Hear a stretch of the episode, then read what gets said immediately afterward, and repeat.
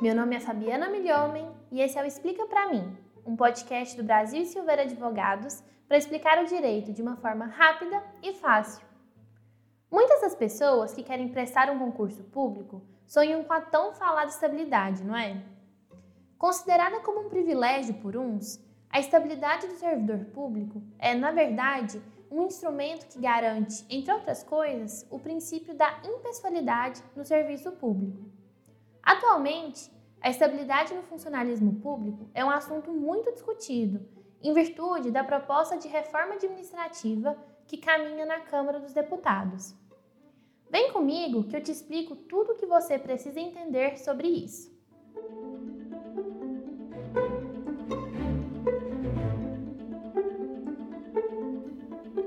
O Instituto da Estabilidade do Servidor Público surgiu aqui no Brasil no ano de 1915, quando foi editada a Lei 2924, que determinava que, na República dos Estados Unidos do Brasil, depois de 10 anos de serviço, o funcionário público só poderia ser demitido após falta grave apurada em processo administrativo.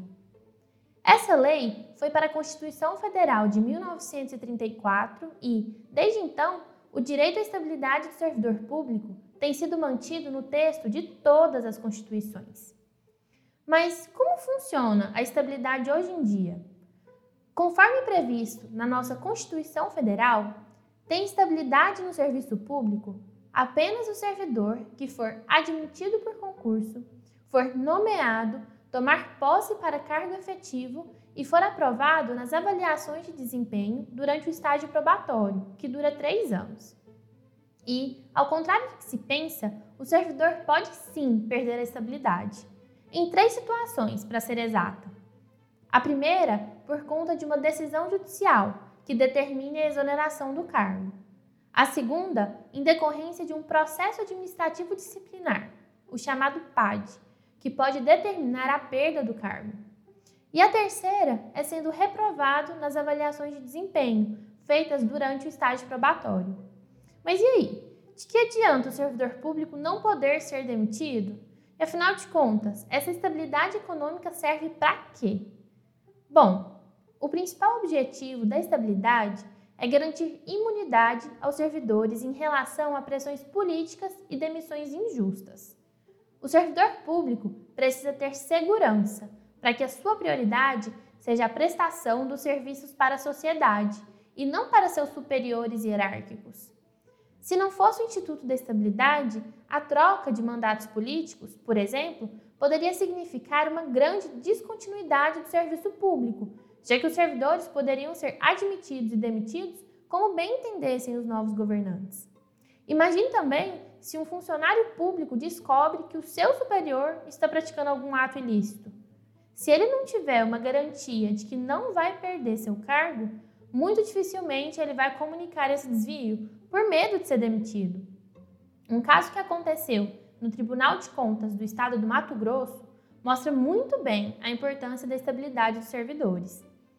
Em 2019, auditores fiscais identificaram um desvio de mais de 137 milhões de reais dentro do próprio Tribunal de Contas, ocorridos no superfaturamento de contratos realizados entre 2012 e 2015. Esse caso foi noticiado como o maior esquema de superfaturamento da história do Mato Grosso. E se esses auditores fiscais não tivessem a garantia de que não perderiam seus empregos, Será mesmo que eles teriam feito a auditoria que responsabilizaria os seus próprios superiores? É muito difícil acreditar que sim, né? Então a gente vê que a estabilidade não é instituída como um privilégio do servidor público, mas como um instrumento que busca garantir que o serviço público seja prestado com impessoalidade e buscando que o interesse público sempre fique acima dos interesses particulares de um grupo político ou econômico. E como fica a estabilidade do servidor público com a proposta da reforma administrativa? Está caminhando na Câmara dos Deputados o projeto da reforma administrativa proposta pelo governo federal. No texto da proposta, são criados vínculos diferentes de contratação da administração pública, sendo prevista a estabilidade a apenas um deles. Essa estabilidade vai existir só para o que está sendo chamado de cargo típico de Estado, que vai depender da edição de uma lei complementar para definir exatamente o que seja. Para os ocupantes desses cargos, a estabilidade vai ser conquistada só depois do término do período de experiência e de permanecerem por um ano trabalhando com desempenho satisfatório.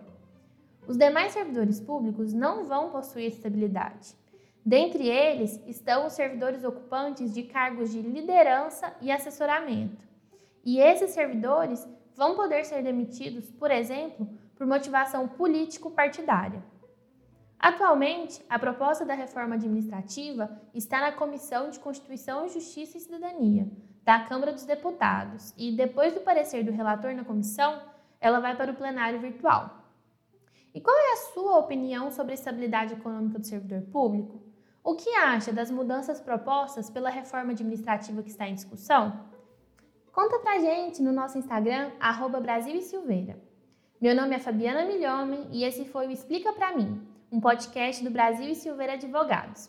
A produção e edição é de Celso Assis.